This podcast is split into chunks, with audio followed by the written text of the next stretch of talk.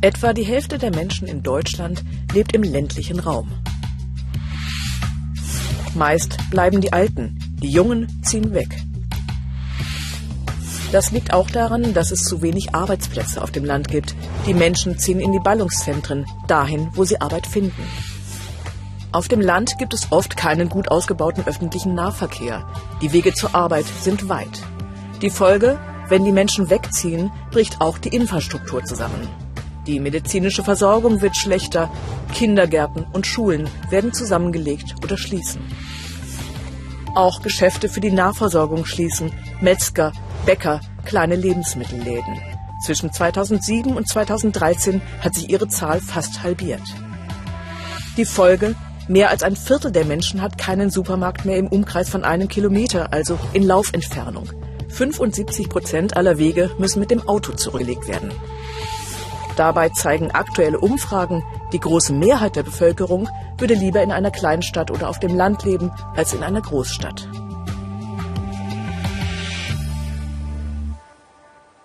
Gerd Landsberg ist bei mir, Hauptgeschäftsführer am Städte- und Gemeindebund. Herzlich willkommen. Guten Tag, hallo. Herr Landsberg, ähm, wir haben gesehen, manches können Dorfgemeinschaften selber stemmen. Manches geht aber auch nicht. Eine neue Schule oder bessere Busverbindungen. Warum kommt da von den Gemeinden, von den Kreisen nicht mehr? Also aus eigener Kraft können die Gemeinden das nicht und die Kreise auch nicht. Das ist ja der Grund, warum die Bundesregierung die Kommission gleichwertige Lebensverhältnisse ins Leben gerufen hat. Endlich ist erkannt, die Mehrheit, das haben Sie auch gezeigt, wohnt nicht in den Ballungsräumen, sie wohnt im ländlichen Raum.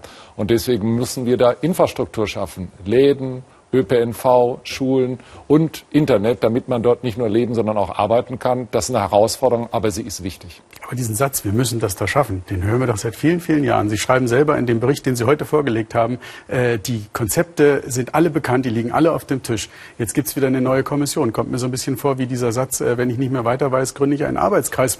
Wozu brauche ich noch eine Kommission? Die Konzepte sind da, es müsste jemand umsetzen. Also wir haben in der Tat das Umsetzungsproblem, aber man muss anerkennen, das ist das erste Mal, dass eine Bundesregierung das in den Koalitionsvertrag schreibt. Sonst geht immer alles, was macht Berlin, was macht Hamburg, was machen die Großstädte. Also das ist schon ein positives Signal. Wir haben eine wachsende Bevölkerung. Wir haben Schulen geschlossen, jetzt machen wir sie wieder auf. Das Problem ist erkannt. Die Lösung ist immer schwierig, weil wir brauchen Geld vom Bund, natürlich auch von den Ländern, auch von den Kommunen. Die Menschen müssen mitmachen. Das ist ein Prozess. Aber eigentlich bin ich ganz zuversichtlich. Also äh, das kann sich die Regierung nicht leisten, zu sagen, wir haben gut gesprochen, toll, aber wir machen nichts. Das wird nicht kommen. Es wird Förderung geben, nicht nach Himmelsrichtung, sondern nach Bedarf. Und der ländliche Raum erlebt im Moment eine Renaissance. Und wenn Politik das erkennt, ist das ein gutes Zeichen.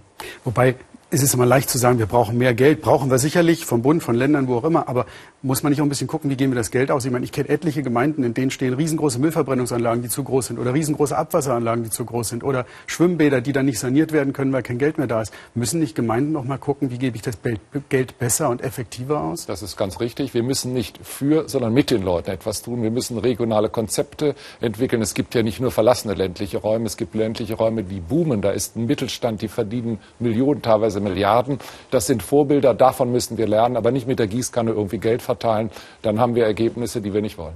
Wir reden ja auch über Dörfer. Äh, früher gab es vielmehr so diese dörfliche Zusammenstehen, diese Gemeinschaft. Dann gab es Gebietsreformen, dann ist der Bürger, Bürgermeister plötzlich viele Kilometer weit weg würde es vielleicht auch was bringen, diese Gemeinschaft wieder zu stärken und den einzelnen Dörfern, also nicht den Gemeinden, sondern wirklich diesen Teilen, den Dörfern, auch mal wieder ein bisschen mehr äh, Selbstverantwortung zu geben, auch über Geld unter Umständen? Also ganz sicher waren die Gebietsreformen oft ein Fehler. Man hat gesagt, große Einheiten, billig, effektiv. Das Ergebnis ist, es ist nicht billiger, es ist nicht effektiver und die Leute sind enttäuscht. Sie wollen sich identifizieren. Wir haben tausende von Anträgen, wo Menschen ein altes Kennzeichen vor der Gebietsreform wiederhaben wollen.